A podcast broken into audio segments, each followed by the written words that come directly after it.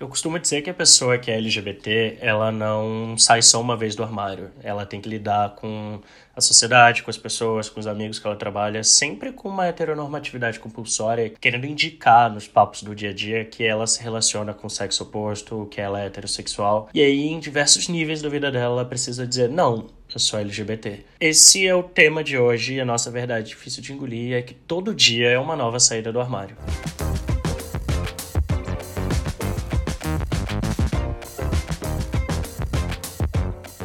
Eu sou o Daniel Bovolento. E eu sou o Rafael Gonzaga. E assim, gente, esse tema tá aqui afiadíssimo na nossa língua, porque é uma verdade difícil de engolir que é complicada, né? Porque não é culpa nossa, não foi a gente que escolheu essa verdade, mas ela tá aí. É, as pessoas têm uma lógica muito binária na hora de lidar com o espectro de sexualidade humano, e no final das contas é isso, né? Todo dia acaba sendo uma saída de armário diferente, porque se você não é hétero, todo dia você vai sentir que você precisa explicar a sua sexualidade para alguém, mesmo que você esteja numa bolha muito privilegiada, mas acaba acontecendo. É, eu costumo dizer que quem é heterossexual não passa por isso. Ninguém chega para você e pergunta: "Você é hétero?" A menos que você esteja numa balada LGBT, enfim, em momentos muito muito bolha, assim, mas ninguém no dia a dia pergunta pra você se você é hétero, ninguém vai falar com você e sabe que você namora, perguntar, ah, e a sua namorada, o seu namorado, de uma maneira muito direta, querendo afirmar que para eles a linguagem natural, a linguagem normativa, né, é essa, que você claramente se relaciona com alguém do sexo oposto, né, no caso, se você for gay ou lésbica,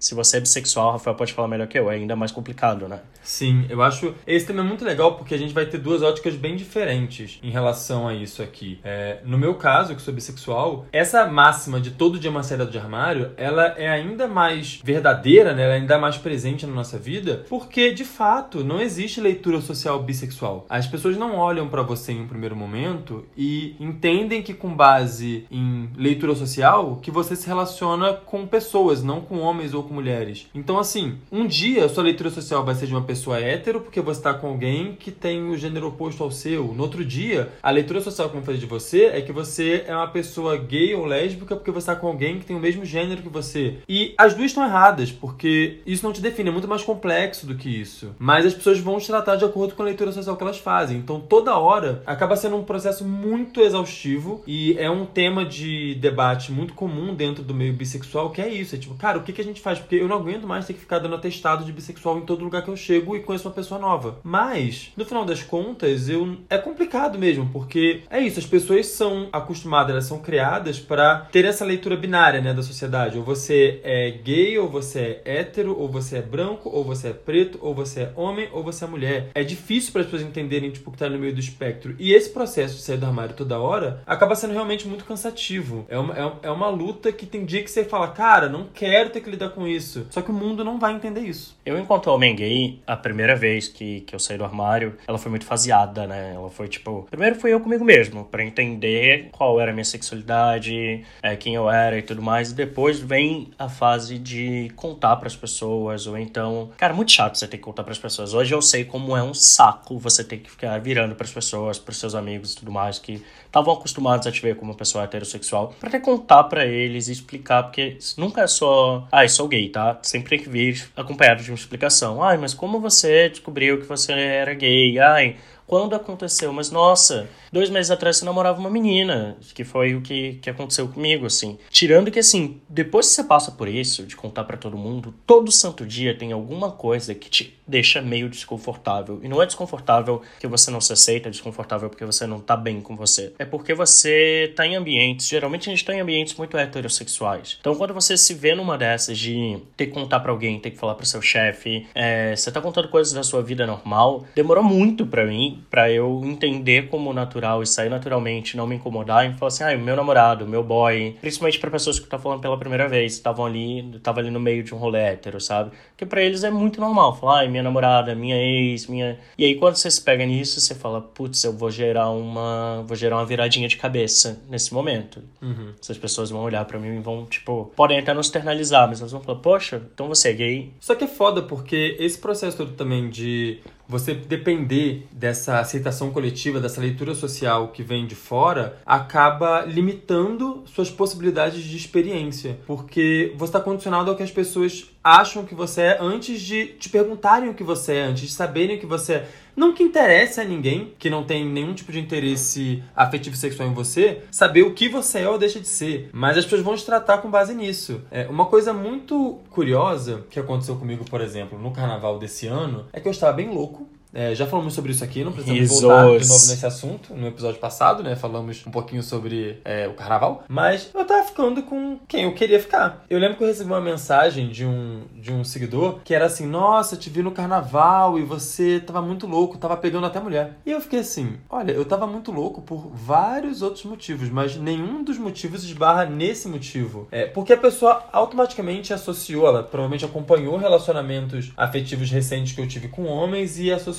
a ideia de que eu era gay. E assim, beleza, eu entendo que hoje eu não performo socialmente é, a masculinidade heteronormativa tóxica, sabe? Tipo, obviamente que eu performo masculinidade dentro do, do que cabe à minha socialização como homem. Mas eu entendo que a minha leitura social no primeiro momento acaba sendo de um homem gay. Ótimo, Deus que me defenda a ideia de ser né, confundido com hétero na rua. Mas eu não sou isso, tá, tá, entendendo? O problema principal é, eu não sou, eu não ligo de ser lido como um homem gay, mas no final das contas eu sou um homem bissexual. E toda hora eu preciso meio que explicar isso para as pessoas, sabe? Tipo assim, não, então, é, estou interessado, não nesse momento, né? Porque estou namorando com o Adrien, esse homem maravilhoso, mas era muito comum eu ter que explicar para as pessoas, tipo assim, ah, estou interessado na sua amiga. E a pessoa falou, ué, como assim? Eu, ué, é assim, não tem, não tem ué, não tem vírgula Ué, depois. Quero enfiar minha língua na boca dela, entendeu? E isso acaba sendo um processo muito chato. O Dan falou aqui agora sobre é, esse processo de ter que né, ficar se explicando pros amigos, ter que dar um, um testemunho sobre sua sexualidade. É muito doido porque quando eu saí do armário para minha família, eu já tinha uma consciência de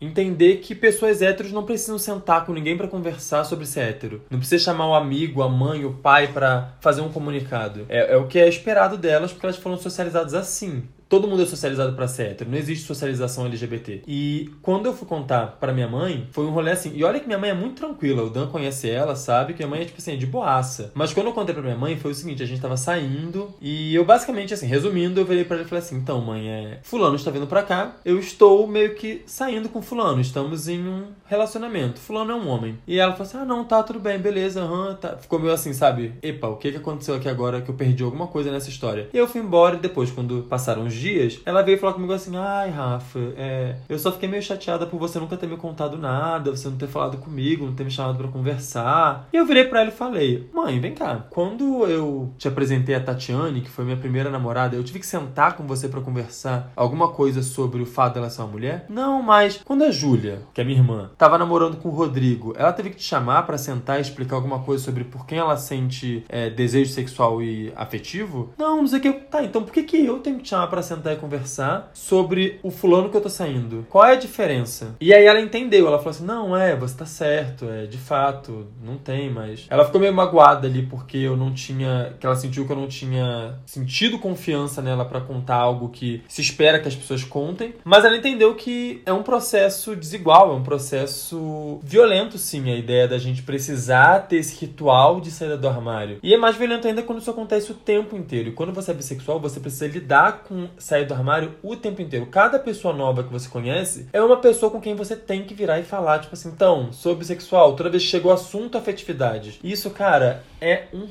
saco. Não, e é muito doido. Essa semana eu peguei um Uber e aí eu tava saindo, eu tava de roupa social e tal. Eu não sei a leitura que as pessoas fazem de mim, se é mais normativa, se é menos normativa. Às vezes eu me acho bem pouco normativa, às vezes eu me acho mais, mas enfim. Eu entrei no Uber e tal, tava mexendo no celular. Daí ele falou: e aí, vai continuar a noite, vai pegar umas gatinhas? Aí eu.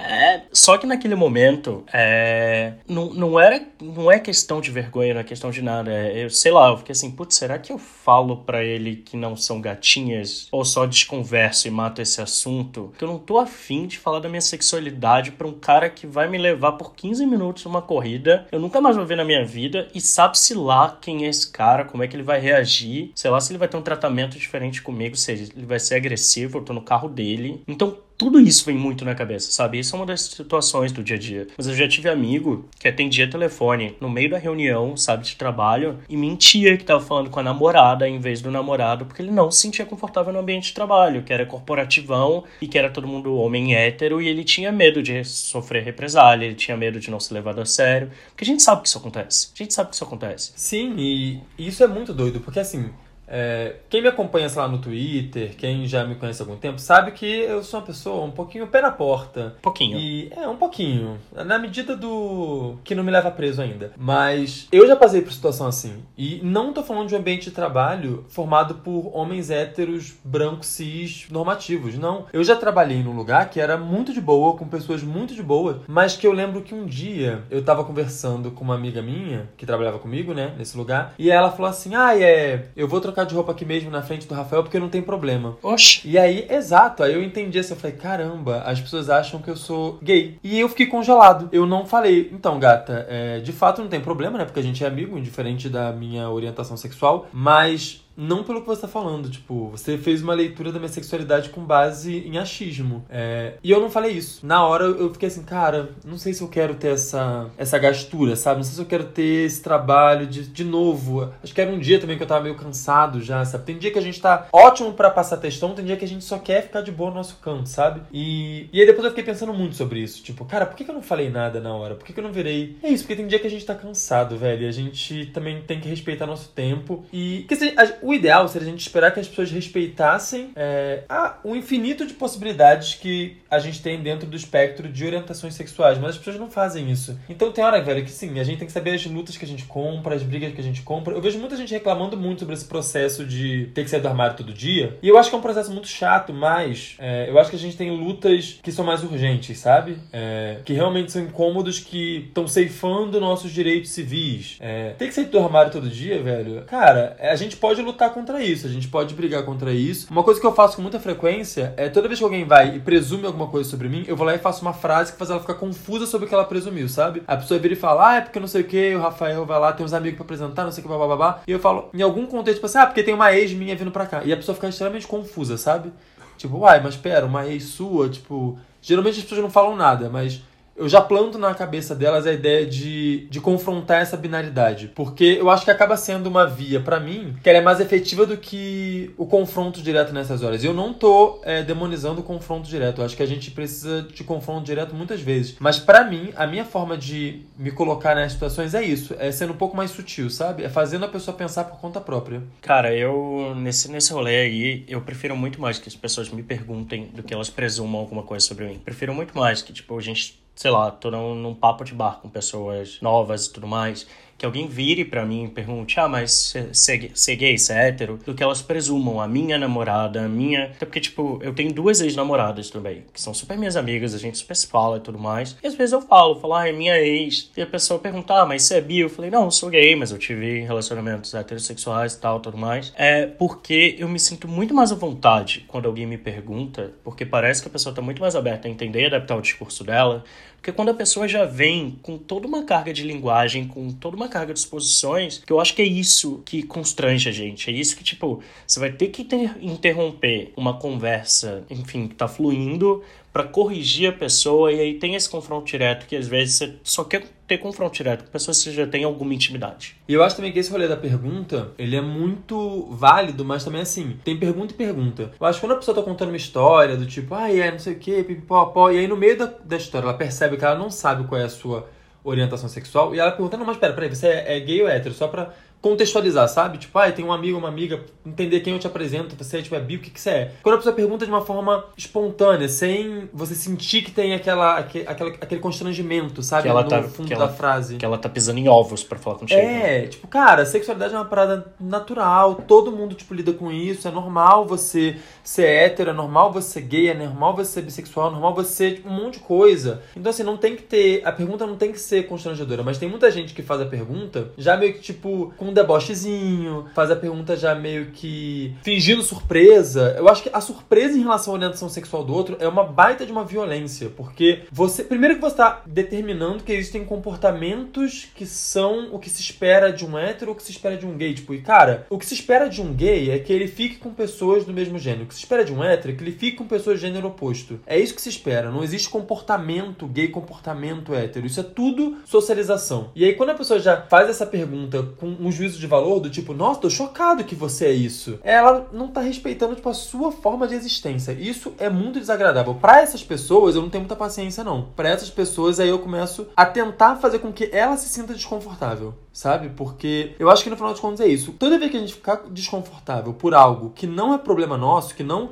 é culpa nossa, mas é culpa da ignorância da pessoa que está fazendo a pergunta ou colocando algo desagradável em pauta, essa pessoa tem que ficar constrangida. Não é a gente, não. Só que a gente acaba ficando. Então, assim, acaba sendo um exercício né, diário o de devolver esse constrangimento para quem está fazendo a pergunta. Sim, a gente fica muito constrangido, eu acho que em, em muitas situações do dia a dia, principalmente trabalho, sabe? O que eu já cansei de ouvir piadinha, tipo, homofóbica em ambiente de trabalho, que a pessoa que tava falando não sabia que eu era gay. Só que o que eu penso, ela não tem que deixar de fazer piada porque eu estou ali. Ela tem que entender que é errado. Ela tem Sim. que entender que aquele contexto ali é homofóbico, é opressor. Todas as vezes que eu entrei em confronto direto, por exemplo, não era para me defender, era pra falar, cara, você tá sendo homofóbico, você tá falando merda. Porque é justamente isso, sabe? Tipo, só que a maioria das pessoas, o que acontece? Óbvio que hoje em dia a gente ainda fala muito de ascensão do, do LGBT na carreira, mas ainda é uma ascensão muito GGG. Sim, com E aí, certeza. quando a gente fala de GGG, a gente tá falando de homens gays, brancos, brancos, com comportamentos mais normativos, que são, enfim, que já tem outras, outras leituras sociais que privilegiam eles, muito mais próximos de um homem heterossexual. Então, ainda que existam esses homens, quando a gente pensa no LGBT no mercado de trabalho, existe ainda um, uma diferença de poder. Com certeza absoluta, com certeza absoluta existe.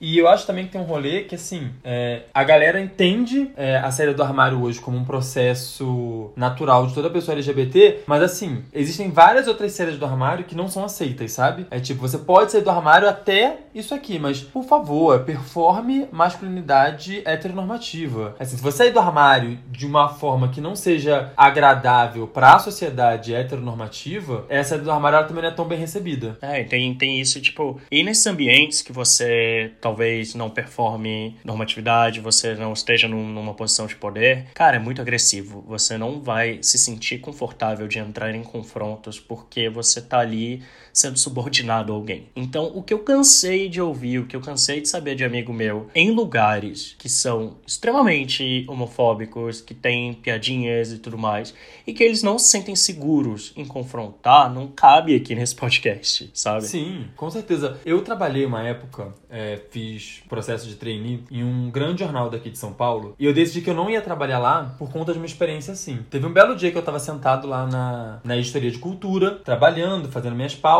lá, e foi na época que jogaram aquele vídeo polêmico do Alexandre Borges é, na internet. E assim, a repercussão coletiva em relação àquele vídeo foi absurda, foi violenta, foi problemática em um zilhão de níveis. E eu tava trabalhando no caderno de cultura. Você pressupõe que você está trabalhando com pessoas que têm uma cabeça melhor do que a média por aí, né? Pois eu estava completamente enganado. O caderno de cultura ele ficava do lado da redação de esporte, que geralmente a gente tem muito homem hétero. E aí eu estava sentado na minha mesa eu comecei a ouvir piadinhas é, em relação ao Alexandre Borges. E... e eu fiquei assim, assustado, sabe? Fiquei assim, cara, eu não tô acreditando. Quem foi que teve a ideia de colocar a editoria de esporte do lado da editoria de cultura? Por que, que eu tô tendo que lidar com isso? E aí quando eu olhei para trás, as piadas estavam vindo da galera de cultura também. Eles estavam apoiados na, na na baia que divide as mesas e tava um falando de lá, o outro rindo de cá. E eu fiquei assim, cara, eu não quero trabalhar nesse tipo de ambiente. Eu acho que isso não é uma opção para todo mundo, né? Nem todo mundo, infelizmente. É, as taxas de desemprego no Brasil estão bem altas, como há muito tempo não estavam. Nem todo mundo tá podendo escolher emprego, então a gente acaba lidando com situações muito tóxicas é, relativas à orientação sexual. Mas naquele momento eu decidi que eu não trabalharia lá porque eu não quero passar por isso. Acho que, beleza, eu quero pagar conta, eu quero ter dinheiro, mas eu quero minha saúde mental preservada. Ambientes tóxicos assim não fazem sentido na minha vida hoje. Mas eu tenho vários amigos que não têm essa opção. Por outro lado, também, eu tenho vários amigos que estão começando a se colocar de forma mais agressiva. É, o, meu, o meu namorado mesmo. O Adri trabalha meio que num rolê onde ele fiscaliza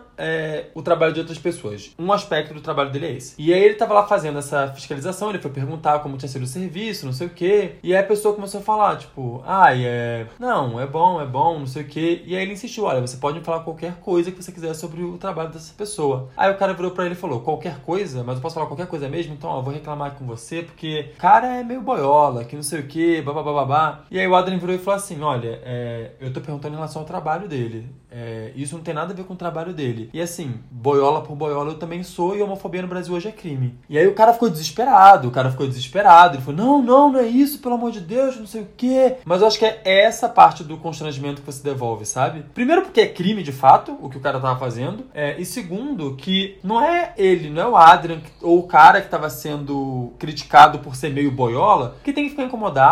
A gente não tem que ficar incomodado com isso, não, velho. Tipo, a gente tem que fazer com que essas saídas de armário elas sejam sejam o mais confortáveis e naturais possíveis pra gente. Já que a gente vai ter que ficar dando atestado toda hora de qual é a nossa sexualidade, vamos fazer isso de uma forma que seja simples, sem drama, sem problema. Se alguém tá achando dramático, se alguém tá achando problemático, a pessoa tem que lidar com isso na terapia ela, não a gente, sabe? Eu acho que esse tem sido o caminho para mim hoje de como lidar com isso. A pessoa pergunta, fala, mas você é bissexual? Responde, ah, mas você não é? Fazer a pessoa estranhar o porquê da pergunta dela. Por que, que você tem que achar que eu sou uma coisa ou outra? Por que, que você tem que achar que eu sou hétero, tipo, antes de eu abrir a boca? Por que, que você tem que achar que eu sou gay porque você tá me vendo com cara. Tipo, não, a, a, a experiência humana é muito mais ampla que isso. Tipo, se alguém vai ficar constrangido aqui, é você pelo seu pensamento quadrado, não eu. É, e hoje, hoje em dia também eu já chego me apresentando, já falo, ah, namoro à distância, meu namorado faz isso, faz aquilo, porque é, é isso, sabe? Se alguém tiver que se sentir mal, se alguém que tiver que se sentir constrangido e dar aquele epa, que não seja eu, porque pelo amor de Deus, já tem que lidar com tanta coisa, vou ter que lidar com mais uma pessoa que teve, enfim, todas as oportunidades do mundo de sociabilizar e, e tem essa bosta de sociabilização que tem que achar estranho todo mundo que não é hétero. Bom, ela que acha estranho, não sou eu que vou ficar me sentindo mal em ambientes que eu não preciso me sentir mal. A vida já é muito complicada pra gente ficar se sentindo mal só porque a gente tem que assumir o tempo inteiro a nossa sexualidade. Vamos falar também agora um pouquinho com pessoas que estão com dúvidas, que mandaram suas cartinhas pro verdades difíceis de engolir gmail.com, porque tá começando o quadro Chora que eu te escuto.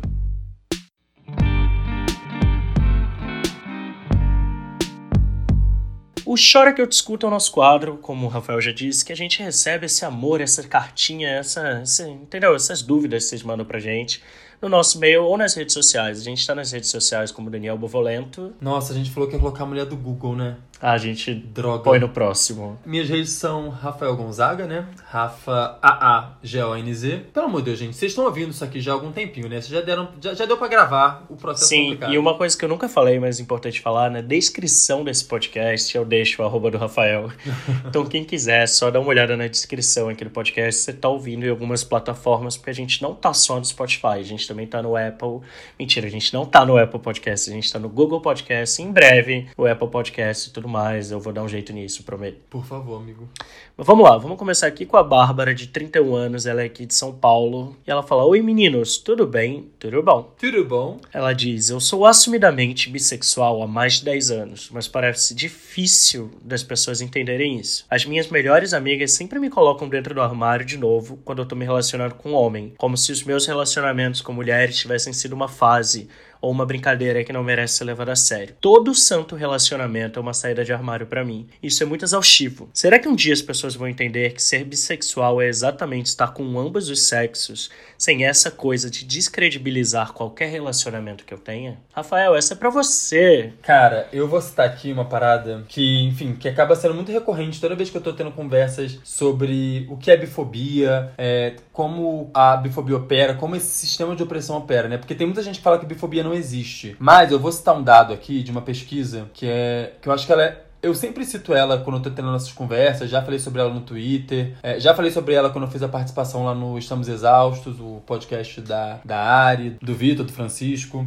que é uma pesquisa que fala sobre índices de transtornos psicológicos em mulheres lésbicas e mulheres bissexuais em ambientes urbanos e rurais. Foi feita uma pesquisa há um tempo que mostrava que o índice de transtornos psicológicos em mulheres bissexuais e lésbicas em ambiente rural era muito parecido. Mas quando essa mulher ia para o ambiente ambiente urbano, curiosamente, os índices de transtornos psicológicos das mulheres lésbicas diminuíam e os índices de transtornos psicológicos das mulheres bissexuais aumentavam. O que, que foi entendido como motivo disso? Em ambiente rural, não existe uma comunidade LGBT organizada. Então, tipo, essas duas mulheres, elas se sentiam à margem da sociedade igualmente. Em ambientes urbanos, essa mulher lésbica encontrava uma rede de apoio formada por outras mulheres lésbicas e por gays. Enquanto que a mulher bissexual, ela continuava se sentindo excluída no ambiente heterossexual, mas ela passava a ser excluída também no ambiente de mulheres lésbicas e gays. Porque era isso, ela não encontrava apoio em nenhuma das comunidades. Isso agravava os problemas psicológicos dela. Isso que você falou das suas amigas colocarem em caixinha e rejeitarem a sua vivência, cara, isso é a definição de bifobia. É a definição. E assim, uma coisa que eu já passei, que eu falei assim, que eu não passo mais, é me relacionar com gente bifóbica. Eu já tive um relacionamento, né, conturbado, muito rápido, graças a Deus, com uma menina que falava que bissexual não existe. Isso foi antes de eu sair do armário. Eu tava no processo de sair do armário na época, tava entendendo como as coisas funcionavam na minha cabeça e ela falava com alguma frequência que ela não acreditava em bissexualidade. E depois que esse relacionamento, obviamente, deu errado, uma coisa que eu decidi para mim é que eu nunca mais me relacionaria com ninguém que tivesse o mínimo de traço bifóbico no discurso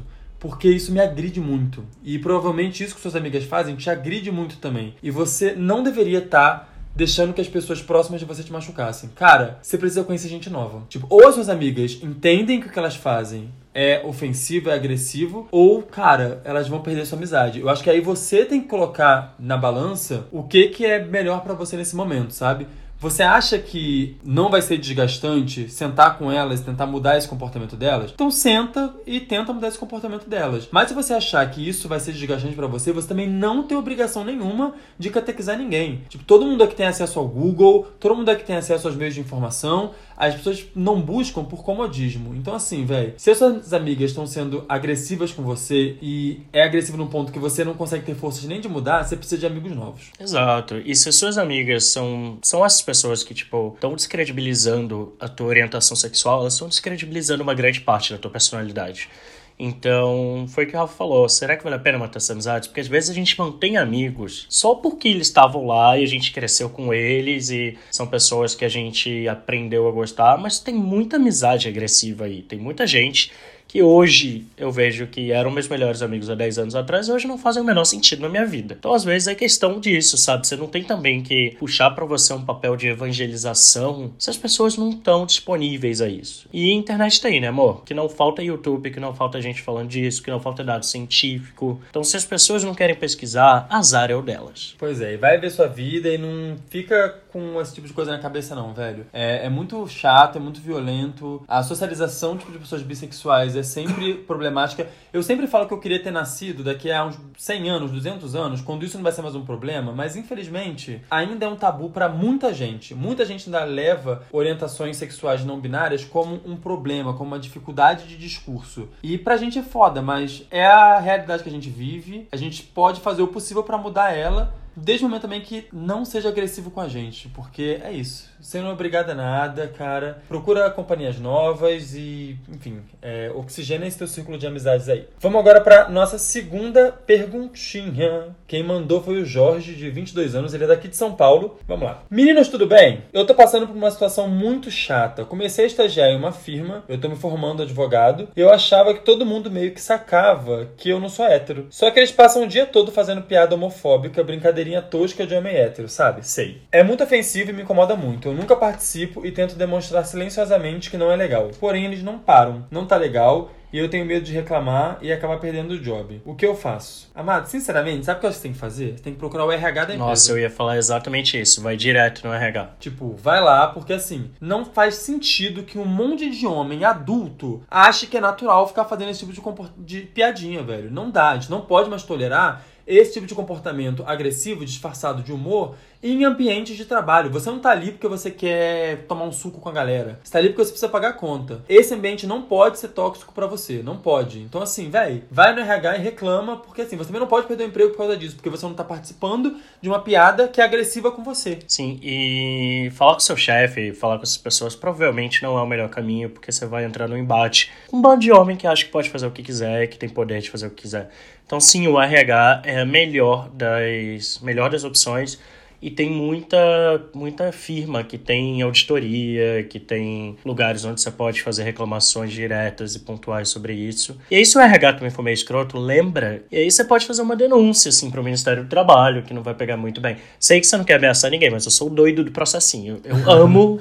Eu amo ameaçar as pessoas que estão erradas. Ai, velho. E assim, é aquilo que eu falei sobre esse jornal onde eu já trabalhei também, sabe? Foca no seu potencial, foca no seu talento, tá ligado? Porque no final das contas, eu sei que tá foda perder emprego, não tá fácil correr atrás de emprego. Às vezes a gente se decepciona com os empregos que a gente sempre sonhou. Mas, cara, saúde mental em primeiro lugar. Se você me achar que não vai ter jeito naquele lugar ali, velho, chuta ele pra onde você, quem tá perdendo são eles e mete um processinho. É isso. Quem não tem que sair perdendo é você. Pois é, e depois dessas duas cartinhas, eu amo falar cartinhas. É, é... muito bom, parece que a gente tá pegando uma carta no ar, sabe? Sim, tá é muito bom. Meu sonho um dia fazer isso, pegar tipo cartinhas. Xuxa. A gente tá indo pro nosso segundo quadro que se chama O que tem para hoje. É o nosso quadro de indicações da cultura pop que tem a ver com o nosso tema.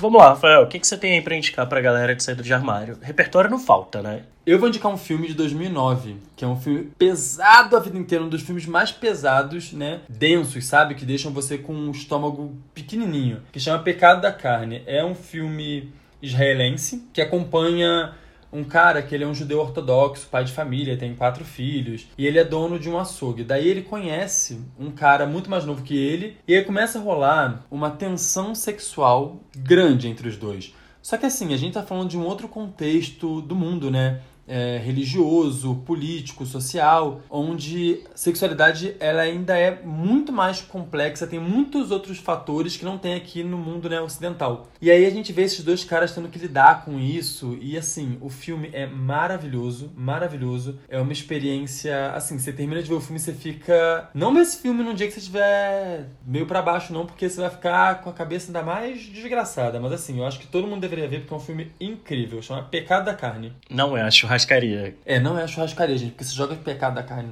no Google, aparece uma churrascaria. É o filme. É um filme israelense maravilhoso. Pois é, nunca vi esse filme. Vou, vou pegar a dica pra mim aqui, vou dar uma olhada.